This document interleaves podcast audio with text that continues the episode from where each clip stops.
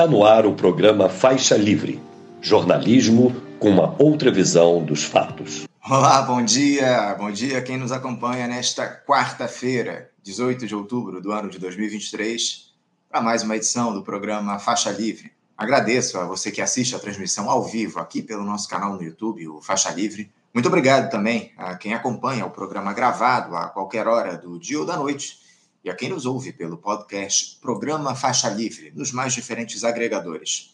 Faixa Livre é uma produção da jornalista Cacau Farias, auxiliada por Isaac de Assis e pela jornalista Ana Gouveia. Seguiremos aí acompanhando, no dia de hoje, os desdobramentos daquele conflito entre Israel e Hamas, que entra aí em seu 12º dia. E teve ontem um dos episódios mais graves. Bombardeio a um hospital em Gaza que deixou cerca de 500 mortos, de acordo com autoridades palestinas. A acusação é de que o míssil teria partido do lado israelense, que nega essa versão e acusa a Jihad Islâmica por esse disparo. Seja como for, é uma situação inimaginável, um crime de guerra horrendo, prova de que o horror não tem limites. E hoje vamos receber, para analisar os desdobramentos desse conflito, dessa guerra, o presidente da Federação Árabe Palestina do Brasil, a FEPAL, Walid Rabah. Ele que vai comentar também como é que avalia a figura de Mahmoud Abbas, que é o líder da autoridade palestina, o futuro do Hamas e também do Fatah, são partidos políticos lá na Palestina pós-conflito. Enfim, uma entrevista fundamental aqui no programa de hoje. Antes dela, vamos falar sobre essa CPMI do 8 de janeiro, que teve ontem a leitura do seu relatório final pela senadora Elisiane Gama e deve ser votado nesta quarta-feira pelos parlamentares. O texto pediu o indiciamento de 61 pessoas. Tem no centro das acusações o ex-presidente Jair Bolsonaro. O jornalista e diretor de redação do site Congresso em Foco, Edson Sardinha, estará conosco, repercutindo a divulgação desse documento e tratando de outros temas relativos ao legislativo lá na capital federal. E no dia 18 de outubro é celebrado o Dia do Médico. E nós não deixaremos essa data passar em branco aqui no programa. Teremos um papo com a médica especialista em saúde pública e professora na Universidade Federal do Rio de Janeiro, a UFRJ, Lígia Bahia, comentarista histórica aqui no Faixa Livre, falando sobre o tratamento que os profissionais de saúde recebem hoje no país, sobre a formação dos médicos brasileiros a atuação do governo Lula a fim de valorizar essa categoria que é mais que fundamental. Já já estaremos aqui com a professora Lígia. Para encerrar o Faixa Livre de hoje, eu recebo o presidente do Sindicato Nacional dos Aeroportuários, o SINA, Francisco Lemos. Ele que vai comentar o início da operação privada no aeroporto de Congonhas, lá em São Paulo, que se deu no dia de ontem, foi repleta de problemas. O grupo espanhol AENA assumiu pelos próximos 30 anos a administração do terminal. E o Francisco nos dirá se o sindicato aprova essa privatização, bem como vai avaliar a atuação do novo ministro de Portos e Aeroportos, o Silvio Costa Filho, do Republicanos, assumindo a cota do Centrão no governo federal. Entrevista imperdível, bem como toda a edição desta quarta-feira.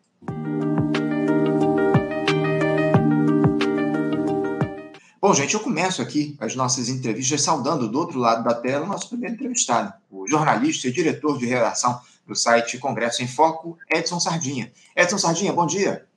Bom dia, Anderson. Bom dia, ouvintes. É um prazer estar com vocês. Prazer é nosso, Edson, contar mais uma vez aqui com a tua participação no Faixa Livre. Agradeço demais por você ter aceitado ao nosso convite para fazer esse diálogo importantíssimo, né? Porque por mais que as atenções nesse momento, Edson, estejam voltadas, né, evidentemente, e não poderia ser diferente, para esse conflito entre Israel e o Hamas lá no Oriente Médio, a pauta política aqui no nosso país ela segue a todo vapor. E é a respeito dela que nós queríamos conversar com você na edição de hoje. Começando por essa divulgação, Edson, do relatório final da CPMI do 8 de janeiro no Congresso, dito ontem pela relatora, a senadora Elisiane Gama, do PSD do Maranhão, a parlamentar classificou no documento dela a invasão da sede dos três poderes da República no início do ano como, abre aspas, obra do bolsonarismo, fecha aspas, e disse que a tentativa de ruptura ainda não terminou. O documento, de 1.333 páginas, pede o um indiciamento de 61 pessoas que teriam participado direta ou indiretamente desses crimes. A lista inclui o ex-presidente Jair Bolsonaro, a deputada federal Carla Zambelli e uma série de militares né, que participaram direta ou indiretamente do governo do ex-capitão, entre ministros, assessores e ex-comandantes das Forças Armadas. Uh, o texto deve ser votado ainda nesta quarta-feira, lá no Congresso, e a base aliada do governo Lula espera ter votos suficientes aí para aprovar esse relatório. O foco central do documento, o da senadora Edson, como não poderia deixar de ser, é o ex-presidente Bolsonaro, aquele que fomentou o golpismo aqui no nosso país. E eu queria saber de você como é que esse relatório da CPMI repercutiu aí em Brasília, como é que ele foi visto pela classe política, Edson? Olha, é, mais uma vez, obrigado pelo convite. É, esse relatório, é, ele era aguardado aí com, com uma expectativa e com já com uma perspectiva de que haveria o pedido de indiciamento do, do ex-presidente Jair Bolsonaro, né? Uh, desde o primeiro momento, a, a relatora destacou uh, que havia indícios fortes ali de que o, o ex-presidente tinha convocado é, esses atos, enfim, a partir do momento que ele atacou o, o, o, sistema eleitoral reiteradas vezes, né, e fez ataques à justiça eleitoral e à justiça como um todo, e então, quer dizer, não, não chega a ser uma surpresa esse pedido de indiciamento do Bolsonaro e de ministros é, militares, né, participaram. É, chama a atenção é, o número de, de militares no pedido de indiciamento da senadora, porque são 30 militares, né, entre generais, é, coronéis, é, tenentes, sargento, enfim, mas é, inclusive ex-comandantes né, do, do Exército e, e, da Marinha, chama atenção esse número porque é um número alto, né, representa em metade dos pedidos de indiciamento, e a gente sabe que houve conversas entre o presidente da CPMI, né, a cúpula da CPMI, com uh, as Forças Armadas, uh, para, de certo modo, é, não é, macular ainda mais, digamos assim, a imagem da, das Forças Armadas nesse, nesse episódio. Ou seja, é, a, a, provavelmente, se não houvesse esse tipo de, de conversa, de negociação, o número de militares poderia ser ainda maior, né? É, inclusive, alguns deles que, que, tiveram requerimentos aprovados, né, acabaram não sendo ouvidos pela CPMI, como, por exemplo, o, o Braga Neto, né, que foi, inclusive, candidato a vice do Bolsonaro, além de ministro da Defesa, da Casa Civil. É, então, é, chama a atenção esse número de, de militares né, citados, né, inclusive, é, é desses 37 são policiais militares aqui do Distrito Federal, mas os outros são integrantes da, das Forças Armadas. Uh, chama também a, a, a atenção é, essa declaração né, da, da relatora de que o, esse golpismo, né, enfim, esse, esse caldo todo que ensejou aí nesses atos de 8 de janeiro, é, eles ainda estão latentes aí na, na sociedade e que é preciso manter a vigilância, né? É, por outro lado, a oposição é, apresentou dois relatórios, né, chamados de voto é, em separado, mas que eles mesmos sabem que não tem apoio, votos suficientes na comissão para aprovar, é mais uma marcação de posição, né? E nesse relatório eles reafirmam é, todo o discurso que fizeram ao longo das investigações, né, dizendo que a responsabilidade é, dos acontecimentos ali no dia 8 de janeiro é, são do, do, atual governo, né, inclusive pedindo o indiciamento do presidente Lula, é, do ministro Flávio Dino, que foi um dos principais alvos né, da oposição durante a, a CPMI, mas é, não há, é, enfim, expectativa de que seja aprovado algum desses relatórios da oposição. Né? É, a, a CPMI se reúne daqui a pouco para analisar, votar os relatórios, a tendência é que a, a, reunião de hoje seja uma reunião mais tensa que a de ontem, né, que foi de leitura, né, hoje tem discussão do, dos relatórios, então há, há uma tendência aí de, de haver um clima mais, mais tenso, mais bate-bocas, enfim, uma discussão maior, e mas o, o próprio é, líder do, do governo no Congresso, senador Randolph Rodrigues, ele aposta que o relatório vai ser aprovado com 20 votos favoráveis, né, o relatório da senadora Elisiane, e, e 12 contrários. É, então, assim, o relatório deve passar com uma certa facilidade, né? Nesse caso, o relatório dela sendo aprovado, os outros relatórios são declarados é, rejeitados, e o relatório da CPMI vai ser encaminhado para diversas autoridades, entre elas o Ministério Público, a órgão ao qual vai caber é, analisar se dá andamento às investigações, né, enfim, é, contra essas pessoas citadas no relatório dela. Então, acho que está aí um desafio, por exemplo, para o próximo Procurador-Geral da República, que ainda é desconhecido, né? Não tenha dúvida, não tenha dúvida. O enorme desafio aí que vai ser colocado após a votação desse relatório final da CPMI, numa sessão que começa agora às nove da manhã. Inclusive, a gente estava, a gente queria conversar com parlamentares para eles repercutirem esse relatório, mas por conta do, desse início é, cedo dessa, dessa sessão que vai analisar o relatório lido ontem pela senadora Elisiane Gama, que vai votar o relatório dela, não foi possível a gente conversar com parlamentares aqui. Mas, de fato, o, o Edson, o relatório, ele, como eu disse aqui, coloca no centro das atenções o Jair Bolsonaro, algo que tudo indica, é, trará problemas aí para o ex-capitão ao longo dos próximos tempos. Agora, a grande questão que fica diante de tudo isso que a gente tem observado, Edson, e, e eu tenho lá muitas dúvidas em relação, é o seguinte: dá para acreditar que essa CPMI do 8 de janeiro vai produzir punições aos supostos envolvidos aí nessa tentativa de intentona lá em Brasília? E eu te pergunto isso por conta daquela CPMI da pandemia no ano de 2021 que pediu o indiciamento de um sem número de pessoas e hoje, dois anos depois do seu término, não vimos aí qualquer tipo de resultado mais efetivo, Edson. Ninguém foi julgado efetivamente pelos crimes supostamente cometidos lá durante aquele período grave da nossa história, salvo um engano meu, enfim. É, você acredita que dessa vez a situação deve ser diferente, Edson? Olha, como, como você destacou, o, o histórico não é muito favorável né, nesse sentido. Ah, no caso da, da CPI da, da pandemia, ah, a gente teve ali um, uma clara posição do procurador, né, do ex-procurador-geral da República, de é, sentar em cima desses é, pedidos né, de indiciamento e, e, não tocar a coisa ali adiante, enfim, que foi uma prática muito comum durante toda a gestão do, do Augusto Aras, né, quer dizer, uma certa blindagem aí a atores do, do governo, né, Bolsonaro. É, então vai depender muito do, do perfil, né, de, do, do próximo Procurador-Geral da República.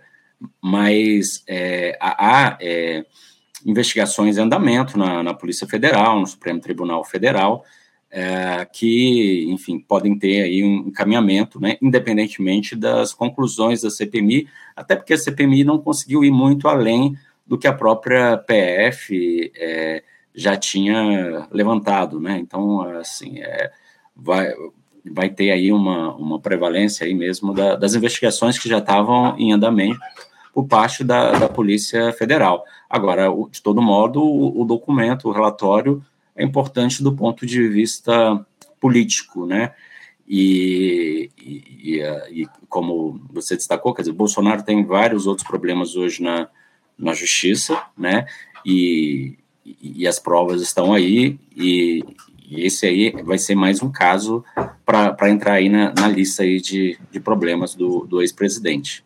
Bolsonaro que já está inelegível aí até a eleição, até 2030, na verdade, né? Foi, foi punido lá pelo Supremo Tribunal, pelo Tribunal Superior Eleitoral, deve ter inclusive outras punições vindo aí a caminho, como o próprio TSE deve julgar outras, outras ações de inelegibilidade do ex-capitão, enfim, muitos problemas em torno do Jair Bolsonaro que ele deve enfrentar e, ao que tudo indica, e ao que a gente espera, ele deve ser punido pelos crimes que foram cometidos ao longo desses últimos quatro anos do nosso país. Agora, Edson, você falou sobre uma questão fundamental, que é a indicação do presidente Lula para a Procuradoria-Geral da República. Indicação essa que não saiu. O Augusto Aras já encerrou lá o, o mandato dele na PGR, já no, no início desse mês, no final do mês passado, se eu não estou enganado, enfim, de toda não, forma. Setembro.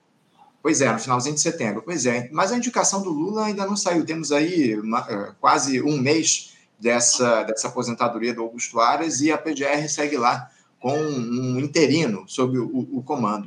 Uh, como é que você vê essa questão, Edson? É, eu, sinceramente, eu tenho, eu tenho defendido aqui no programa que o presidente Lula, já sabendo dessas é, obrigações que ele vai ter ao longo do mandato, que ele já tivesse esses nomes ali durante a própria transição, já selecionasse algumas figuras aí que fossem próximas a ele, enfim, que fossem da confiança do presidente da República para indicar, tanto para a PGR como para o próprio Supremo Tribunal Federal. Lula tinha, tem duas indicações, tinha duas indicações, indicou aí o Cristiano Zanin e agora deve indicar um outro nome. Mas até agora, o, nem o Supremo nem a PGR tem nomes indicados né, para esses postos que foram deixados vagos. É, é preocupante isso, Edson. O presidente da República não devia atuar com uma, uma, velocidade maior no sentido de não deixar esses cargos vagos aí, cargos que são fundamentais, ainda mais nesse momento histórico que o país atravessa?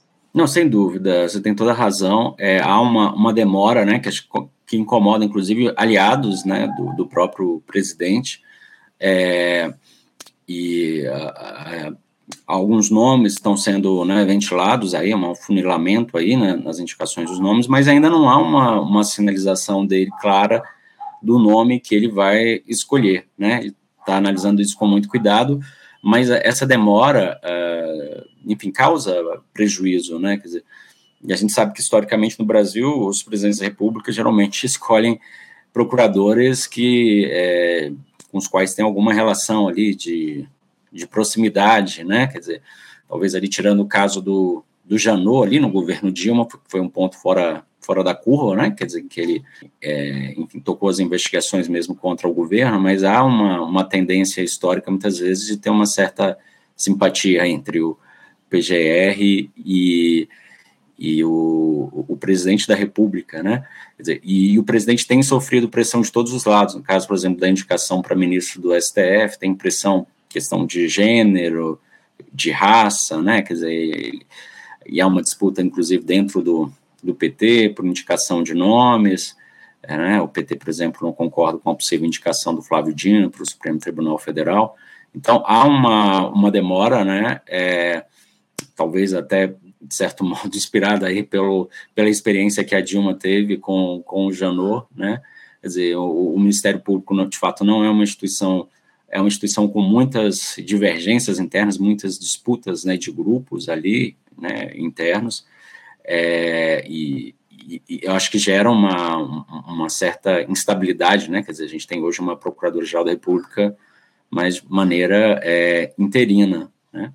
E, e, o próximo PGR, ou a próxima PGR, assim, vai ser fundamental para o andamento aí dessas investigações e outras, né? Que inclusive afetam o próprio Bolsonaro, né? Que vem ainda ali de gestões passadas, né? É, então, assim, acho que não tem uma, uma explicação muito muito plausível aí para essa demora toda, né? Uma discussão que já devia estar tá sendo feita já há bastante tempo e agora nos últimos dias com cirurgia do presidente, com, com né, a situação dos brasileiros na, na guerra, a participação do Brasil no Conselho da, da ONU, enfim, essas coisas me tiraram, de certo modo, o foco né, dessa, dessa escolha e a gente né, ver um país aí que vai sendo tocado aí com uma PGR, mas de maneira é, interina. Pois é, é, essa é a preocupação que fica, ainda mais agora, depois que foi divulgado aí o relatório final da CPMI, que vai parar nas mãos da PGR em breve, enfim, muitas preocupações em torno disso. O, Edson, voltando a falar um pouco sobre o, o, a indicação do Lula para o Supremo Tribunal Federal, havia um desconforto aí em Brasília, um, entre aspas, um desconforto pela suposta indicação aí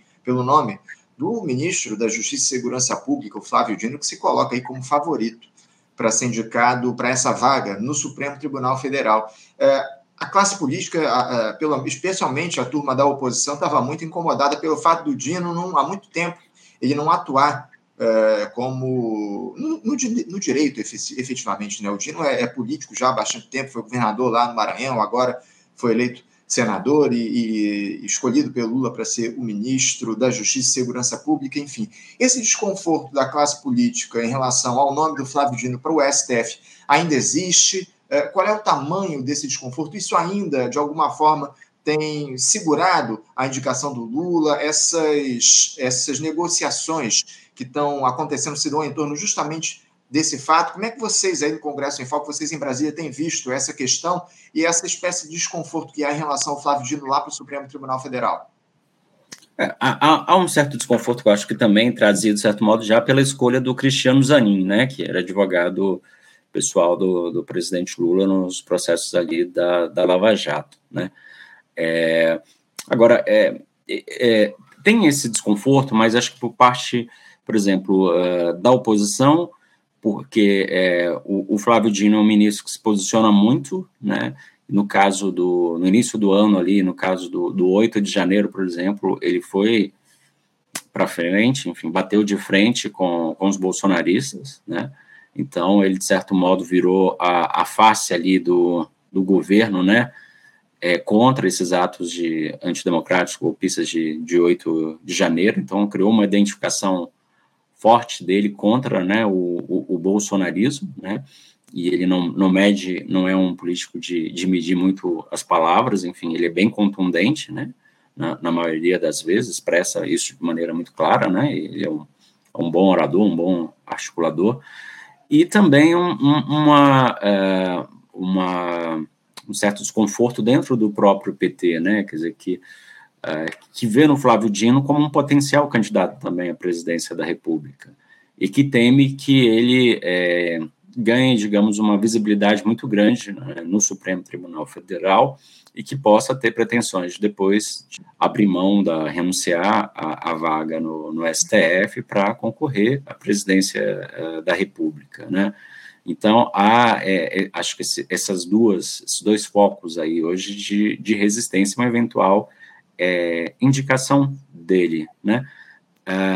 E, e a pressão, por exemplo, a parlamentares evangélicos que têm, por exemplo, uma simpatia maior pelo Jorge Messias, né? Que também é uhum. ministro do Lula, mas que é um é, é evangélico, enfim, que comunga de alguns uh, alguns dos valores né, do, dos evangélicos, enfim.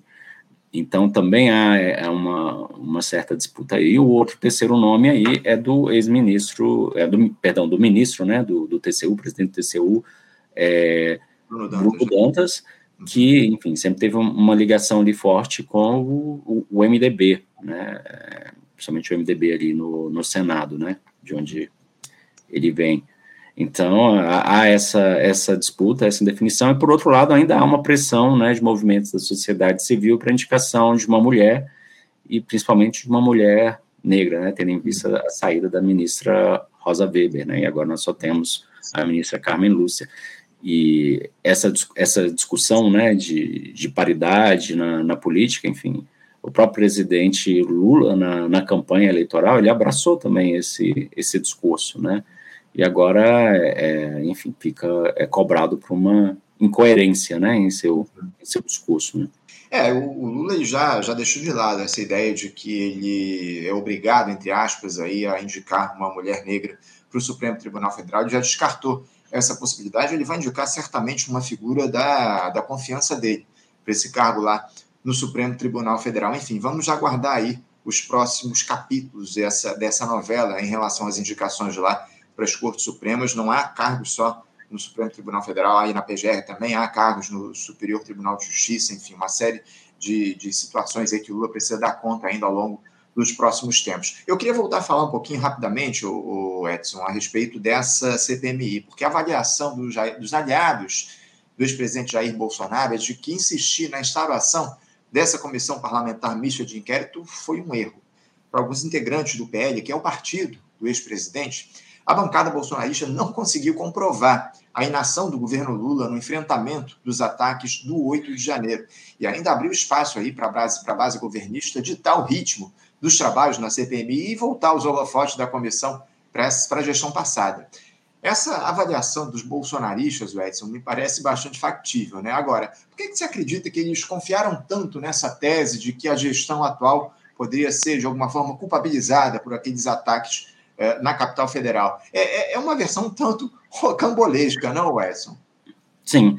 É, eu acho que no, num primeiro momento acho que havia uma, uma disposição deles em marcar o território ali, né, digamos assim, ou seja, vamos pedir a CPI, não temos nada a esconder, né, vamos investigar. E, e de repente eles foram é, é, surpreendido, de certa forma, com, a, de fato, a criação da CPMI. Né? Eu acho que muitos deles ali apoiavam a CPMI, mas apostando que ela não ia ser, de fato, instalada. Né?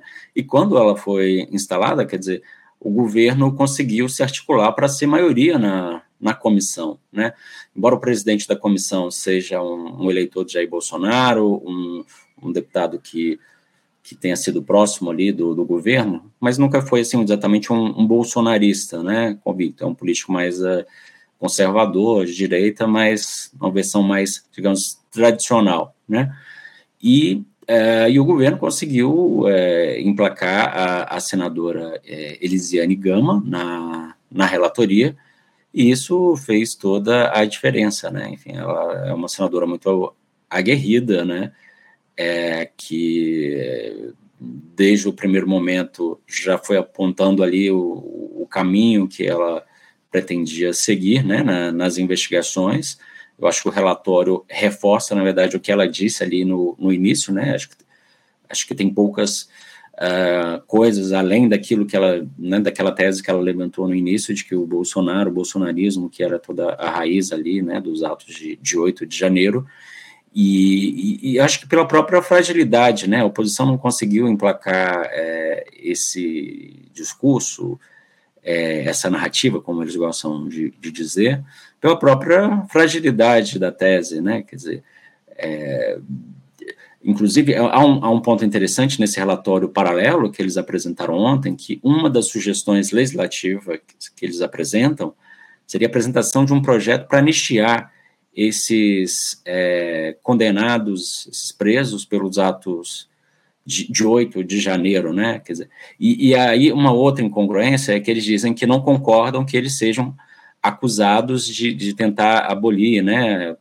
é, a, a, a, democracia no país. Mas por outro lado, eles pedem, eles dizem que, ó, nós entendemos que não que isso não deve ser enquadrado dessa maneira, mas por outro lado, eles pedem que o presidente da República, o ministro, sejam enquadrados dessa, dessa forma. É, então há uma, uma contradição clara aí, né?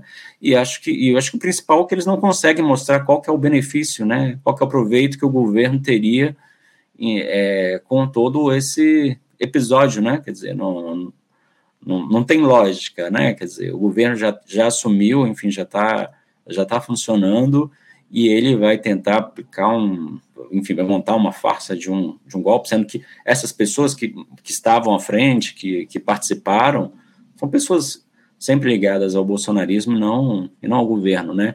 Então, acho que a, a, essa tese, né, se mostrou uma, uma farsa e, e, caiu com, com muita facilidade por ser insustentável, né? E também, eu acho que a posição de parlamentares bolsonaristas ali foi pífia também, né? Muito... É, é, bate-boca, algumas posições muito infantis, né, quer dizer, comportamentos inadequados para uma CPMI, né, parlamentares sem, sem experiência política, também vários deles ali não tem nenhuma experiência política para ir, para comprar um, um, confronto, né, um trabalho de uma CPMI, enfim, acho que escolheram muito mal também os seus integrantes, mas de certo modo também revela a, a qualidade, né, da, dessa bancada bolsonarista, né? ou a falta dela, né, na verdade. É, mas é, é justamente isso que eu ia dizer, Edson. É o que essa turma tem a oferecer. É bate-boca, é gritaria, é ofensa, nada muito além disso. É algo que a gente já tem observado ao longo dos últimos anos aqui no nosso país, especialmente a partir de 2018, quando esse pessoal foi eleito lá para ocupar os postos na institucionalidade. O, o, Edson, eu queria falar um pouquinho, você até já, já se referiu na tua primeira resposta, mas eu queria aprofundar um pouco da relação das Forças Armadas com a classe política após essa divulgação do relatório final da CPMI do 8 de janeiro. Como você colocou aí, é, metade, um pouco mais da metade, inclusive, dos, dos, dos, pedidos de indiciamento na CPMI se dão, pelo menos no relatório da, da relatora do, da Elisiane Gama, eles se dão em torno de membros das Forças Armadas. É, você acha que pode haver algum tipo de é, algum tipo de problema nessa relação entre o legislativo e as Forças Armadas a partir dessa, desse relatório final da CPMI do 8 de janeiro. Você também colocou que alguns nomes também acabaram não sendo eh, citados no relatório da senadora por conta dessa, digamos assim, negociação que houve com o alto comando. Agora, é, como é que fica a relação das Forças Armadas efetivamente com a institucionalidade, em especial com o legislativo, após a divulgação desse documento? Olha, de certo modo, apesar do, do número né, muito grande de, de militares, né, é, incluídos aí no relatório da, da, da Elisiane Gama, da relatora, é, de certo modo, é, há, um certo alívio ali da, das Forças Armadas, porque assim, ele, as Forças Armadas institucionalmente não foram né, responsabilizadas pela relatora, né, então são algumas figuras é, e algumas figuras que já, digamos que não, enfim, que, que meio que saíram né, do, do cenário, né, evidentemente que elas são, são influentes, enfim, continuam a exercer sua influência, mas que, que nessa virada de governo perderam né, também o, o espaço. Né? É, eu acho que é, há também um, é, essas, esse relatório final da, da CPMI, né, à medida que ela individualiza ali a, a, as condutas, de certo modo, ela tira um pouco esse peso uh, né, institucional, digamos assim, das Forças Armadas, né, a, a, relatora, inclusive, citou, né, enfim, diversas vezes que, não, que a acusação não era contra as Forças Armadas, mas contra integrantes, né? É, então, acho que, de certo modo, né, não, não chega a, a aumentar aí, digamos, a, a, essa pressão, né, que acho que pode criar mais alguma, alguma discussão, um clima mais tenso, né, é a proposta que, que proíbe militares de assumirem cargos, né, de, de, ministério, enfim, cargos mais elevados aí no, no governo, né. É, então, acho que, que, que essa que, que vai ser uma batalha, talvez uma batalha maior, né. E, e como é que anda essa discussão, Edson, aí no Congresso? Porque há essa tentativa agora, na gestão Lula, de estabelecer um freio aí para a atuação dos militares na institucionalidade. Como é que anda essa discussão é, desse, desse projeto aí que visa é, estabelecer um limite aí para a atuação dos militares em cargos no executivo, no próprio legislativo, enfim, fala um pouquinho disso, por favor. Não há é, expectativa no, no, momento, né, de que essa proposta seja votada aí num curto prazo, né, uhum. que seja votada, por exemplo, esse ano ainda. Então, essa provavelmente é uma discussão que que vai ficar para o próximo ano, né? Quer dizer, é, nós já estamos agora dia 18 de, de outubro, já estamos encaminhando para o final do ano é, e, e, o ano legislativo, é, quer dizer, na, no Congresso hoje a grande prioridade é a reforma tributária, né? É, alguns, algumas outras propostas da pauta econômica, então é, a, a, tendência é de que esse assunto, enfim, seja empurrado ali para o próximo ano, e talvez agora, com né, passada a CPMI, né, possa ser discutido até com mais, é, digamos, com mais clareza, enfim, num, num, clima um pouco mais, mais ameno também, né, enfim, já com, com a virada de ano, enfim, já passado o primeiro ano do, do governo Lula, né, é, mas ainda né, vai, vai, ter muita negociação em torno dessa, dessa proposta, enfim, provavelmente o, o governo vai ter que ceder em, em alguns pontos. Então, acho que é uma discussão que, que deve avançar aí para 2024. Tá certo. Agora, o, o Edson, eu queria tratar de um outro tema relativo também ao Congresso, e, na verdade, essa disputa que se criou ou que se ampliou ao longo das, dos últimos, das últimas semanas em relação ao Supremo Tribunal Federal e a Câmara, ao Senado, enfim. Como é que vocês do, do Congresso em Foco têm avaliado esses entendimentos, digamos assim, entre os parlamentares e os ministros do STF. E que tipo de resultado isso pode produzir em um momento histórico em que o tensionamento entre as instituições tem se potencializado? Edson, como é que você vê essas disputas aí em torno uh, de questões relativas aí de que o Supremo Tribunal Federal estaria uh, saindo aí dos seus limites, legislando no nosso país, enfim, como é que você uh, observa essa disputa?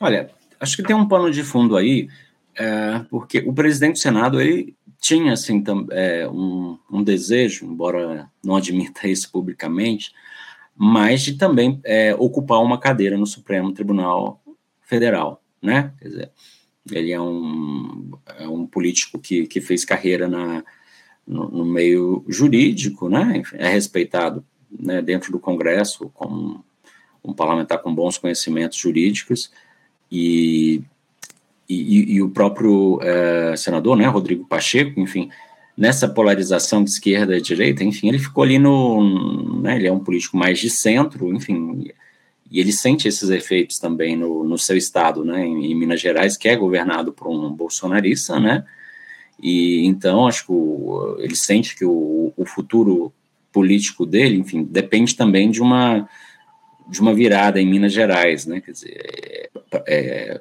porque a, a, as eleições do ano que vem, por exemplo, vão ser determinantes, né, as eleições municipais para uma eventual para eventual postulação dele ao, ao governo do estado na, na, na, eleição seguinte. Então acho que há um, houve uma certa decepção né, em relação a ele da parte dele é, em relação a essa vaga no Supremo Tribunal e foi é, quando ele começou a, a se posicionar de maneira é, mais veemente, aí digamos assim, em relação a, ao Supremo Tribunal Federal, né, é, comprando, de certo modo, uma briga ali que foi iniciada pelos bolsonaristas, né, mas que também é, é uma briga que em, em, alguns integrantes do governo também querem né, comprar, porque também acham que, da mesma forma que, por exemplo, Alexandre de Moraes foi considerado uh, é, pelos bolsonaristas muito duros com eles, eles temem que, que, que ele também possa ser muito duro com, com, com os, os, integrantes do, do atual governo, né? Então acho que há um certo, uma certa pressão, principalmente ali no, no Senado, né?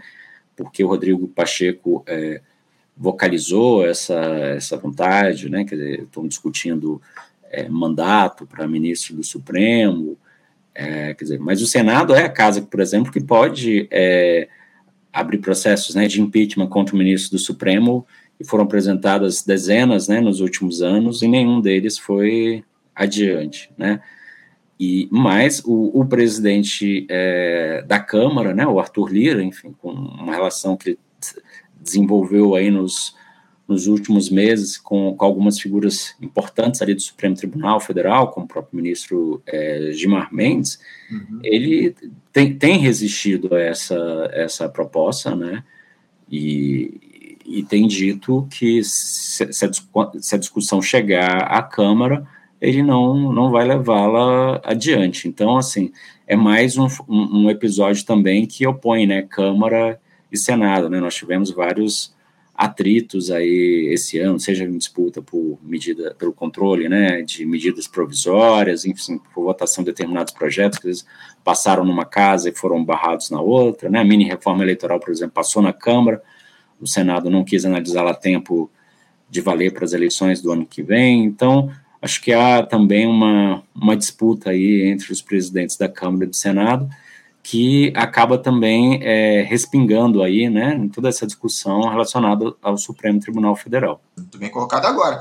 É curioso, você diz que essa, essa, digamos assim, disputa ou essa tentativa do Rodrigo Pacheco se impor em relação ao Supremo Tribunal Federal se dá por um, um certo sentimento de mágoa aí por ele não ter sido colocado como um dos indicados lá para o Supremo Tribunal Federal. Como você muito bem colocou, o Rodrigo Pacheco, ele era cogitado para essa vaga no STF. Rodrigo Pacheco, que é advogado por formação, enfim, ele de alguma forma pleiteava esse, essa, essa vaga no STF, mas o presidente Lula, tudo indica, não deve indicá-lo. Então, aí, digamos, uma certa mágoa. Rodrigo Pacheco que defende, inclusive, um mandato para os ministros do Supremo. O próprio Flávio Dino, ministro da Justiça, se colocou em relação a isso, defendendo um mandato de 11 anos, se eu não estou enganado, lá para os magistrados da Suprema Corte, enfim das questões em relação a essas, a essas disputas. A gente vai ter que continuar acompanhando e ver os próximos passos. Você citou aí o presidente da Câmara, o senhor Arthur Lira, que tem se colocado, digamos assim, como fiel da balança, tentado ali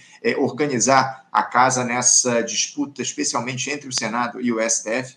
Vamos ver como é que fica esse, esse como é que se dão os desdobramentos aí dessa questão. Eu também queria te questionar, Edson, rapidamente. É, a gente está aqui encerrando a nossa entrevista, mas eu ainda queria falar contigo a respeito dessa postura do, do, governo Lula em relação ao Congresso Nacional, Edson. É, como é que vocês, aí no Congresso em Foco, têm visto o diálogo da gestão do presidente Lula com parlamentares, com deputados, senadores? Eu, sinceramente, te confesso que tenho visto aí muita subserviência, muito conformismo é, do executivo, é, esses acordos aí cada vez mais amplos que são construídos você diria que há uma certa rendição do governo em relação ao parlamento? Abandonou-se a disputa política em prol dessa dita conciliação, Edson? Eu acho que o parlamento é, ele ficou muito, é, para usar uma palavra da moda aí, muito empoderado, né, nos últimos anos, né? Quer dizer, acho que o presidente Lula é, encontrou um cenário bem diferente do que ele encontrou quando ele se elegeu, por exemplo, pela primeira vez, né? Quer dizer, que, que ele se elegeu com uma, no segundo turno, mas com uma ampla maioria ali de votos, né? Quer dizer, não havia uma, uma divisão como há hoje, né? Dentro do país, né? Ele conseguiu é, é a, a, esquerda né, elegeu um número muito grande de parlamentares ali, como nunca tinha feito até então, né? Na, naquela legislatura. Então ele começou com uma base grande, né? Quer dizer, o PT era o, o maior partido ali naquele momento. Uh, então, quer dizer, a, as circunstâncias, por exemplo, eram, eram bem mais favoráveis a ele naquele momento, né? E agora ele reencontra um Congresso, enfim, que passou a, dominar o, o, orçamento, né? E nós estamos vindo aí de orçamento secreto, apesar de decisão do, do STF, de algumas mudanças nas regras, ele não, não é exatamente o, o orçamento mais transparente do mundo, ele ainda permite muitas manobras ali, né? E isso tudo tem sido é, negociado. Então, o governo, seja o Lula, seja outro presidente, enfim, é, enquanto esse, tiver esse desenho, enfim, o Congresso tiver todo esse poder e tiver é, no comando figuras, por exemplo, como o Arthur Lira, que é uma figura que, que, que atua né, nessa área de de, de, bastidor, de negociação, de emendas, de distribuição de verba para aliados, enfim, acho que não, não vejo muita saída uh, para o governo, ele fica de, de mãos atadas, né? É, agora, nós até divulgamos no Congresso em Foco ontem uma pesquisa feita é, pela nossa equipe, é, dentro de um projeto chamado Painel do Poder, é, que foram entrevistados cerca de 70 é, parlamentares que, que, ocupam cargos de, de, liderança, enfim, ou que são líderes partidários, presidentes de comissões, ou presidentes de frentes parlamentares, e, e, uma coisa chamou atenção, é, um, um, dos dados dessa pesquisa mostra que o Congresso avalia o governo Lula de maneira mais favorável do que avaliava o governo Bolsonaro. É, e, e, isso, por exemplo, é, foram comparados sete, é, sete pontos entre um governo e outro, ou seja, entre a pesquisa feita em dezembro do ano passado, ou seja, no último mês do Bolsonaro, e feita agora em setembro. Nesses sete pontos, o Lula ganhou. E, e de Bolsonaro. E, e curiosamente, o, o, ponto em que ele mais se destaca é a relação com o judiciário, é, que é apontado pelos parlamentares. E essa é a posição não só dos governistas, mas da própria oposição. A própria oposição reconhece que ele tem uma relação é, boa com o judiciário, diferentemente de Jair Bolsonaro. Uh, e, é, e, o segundo ponto é a relação com outros países, né, que é uma coisa até curiosa, porque há certas críticas também de que o presidente viaja muito, de que está muito envolvido nas discussões internacionais, às vezes acaba esquecendo um pouco as discussões aqui. Então, quer dizer, há uma percepção no Congresso de uma avaliação positiva em relação ao que o governo está fazendo nas mais diversas áreas, seja saúde, educação, enfim, na, na economia, nas relações com outros poderes, outros países, é, mas há sempre essa queixa, né, em relação a emendas, enfim, o governo não, não conseguiu até agora constituir uma base confiável, né, é, principalmente pela participação de alguns partidos que não, quer dizer, que estão no governo, mas não se assumem como partidos governistas, né, como União Brasil, né, o PSD, enfim, e agora o Republicanos também, enfim, então é, ele, ele não tem uma base segura, né, dentro do Congresso, muitas vezes não se vê é, outra alternativa a não ser negociar, e aí nessa negociação ele acaba cedendo aí aos termos, né, do, do Congresso, né, dos parlamentares. Não, e há um detalhe também nessa, nessa percepção aí dos parlamentares em relação aos diferentes governos, Edson. O, o Bolsonaro vivia em tensionamento com o Congresso Nacional, né? Por mais que ele é, adotasse essa lógica da troca de emendas por votos, isso se ampliou muito ao longo da última gestão, a gente sabe muito bem disso. Isso por trás das câmeras. Na frente das câmeras, o Bolsonaro vivia dizendo que ele não conseguia levar as suas pautas à frente porque o Congresso não permitia, enfim. Ele abertamente questionava as atitudes do Congresso Nacional. O Lula, muito pelo contrário, né? O Lula, de uma forma ou de outra, ele tem buscado essa conciliação, tem exaltado sempre que pode a importância do diálogo com o Congresso Nacional, com o próprio presidente Arthur Lira, enfim, ele vira e mexe, ele defende o Arthur Lira, defendeu publicamente lá num evento, se eu não me engano, no BNDES, onde o Lira, ou, ou aqui no Rio de Janeiro, não sei se, não lembro se foi no BNDES, onde estava o Arthur Lira, estava o governador aqui do Rio, Cláudio Castro, foram vaiados, e o Lula deu uma bronca lá no público que vaiou essas figuras, dizendo que eh, o Lira, por mais que seja um inimigo político, ele é presidente da Câmara dos Deputados, precisa ser respeitado, enfim. O Lula, o tempo todo, ele se coloca na defesa das instituições. Né? Então, eh, também eu acredito que há essa percepção positiva maior em relação ao governo Lula por conta dessa postura que ele tem diante das câmeras em relação aos parlamentares. Enfim, Edson, é, eu quero agradecer demais a tua participação. Infelizmente, eu estou com meu tempo mais do que esgotado aqui. A gente precisa encerrar o nosso papo, mas eu já deixo aqui o convite para uma próxima oportunidade para a gente bater esse papo importantíssimo com vocês do Congresso em Foco, que fazem um belíssimo trabalho aí em Brasília. Inclusive, há pouco tempo, é, entregaram aí mais um prêmio Congresso em Foco. Quero parabenizar vocês aí pelo excelente trabalho que vocês têm feito e pelo diálogo que vocês mantêm aqui conosco no Faixa Livre. Tá bom, Edson? Anderson, muito obrigado mais uma vez pelo, pela oportunidade de falar aqui com vocês, com os amigos da Faixa Livre. Estamos sempre à disposição, obrigado pelo carinho, é recíproco. E vamos ver agora, né? Vamos acompanhar como é que vai ser essa votação aí. Enfim, o dia promete com a votação do relatório da CPMI. Dia cheio. Obrigado, Edson. Um abraço para você. Um Até abraço. a próxima. Tchau. Conversamos aqui com Edson Sardinha. Edson Sardinha, que é jornalista e diretor de redação do site Congresso em Foco, e vai ter muito trabalho aí no dia de hoje. Eu até liberei ele logo aqui por conta disso, né? Lá em Brasília, hoje, a gente vai ter a votação do relatório final da CPMI do 8 de janeiro. Muitas discussões a gente deve ter ao longo do dia. A, a sessão lá na CPMI começa daqui a pouquinho, às 9 da manhã. Enfim, vamos continuar analisando, observando aí os resultados dessa, dessa CPMI, o que é que vai produzir. Esse relatório deve, deve ser aprovado, ou tudo indica, e vamos ver o que é, como é que vai se dar aí, é, como vão se dar essas discussões ao longo dos próximos tempos aqui no nosso país em relação à CPMI do 8 de janeiro e essa necessária criminalização dos envolvidos nos atos, lá, a tentativa de intentona na capital federal no início do ano. Você, ouvinte do Faixa Livre, pode ajudar a mantê-lo no ar. Faça sua contribuição diretamente na conta do Banco Itaú, agência 6157, conta corrente 99360, dígito 8. Esta conta encontra-se em nome do Sindicato dos Professores do Município do Rio de Janeiro e região, o Simpro Rio, uma das nossas entidades patrocinadoras, mas seus recursos são destinados exclusivamente para o financiamento do nosso programa. Você pode fazer sua doação de qualquer valor, utilizando também a nossa chave Pix, que é ouvinte@programafaixalivre.com.br. Sua contribuição é fundamental para a manutenção desta trincheira progressista no ar.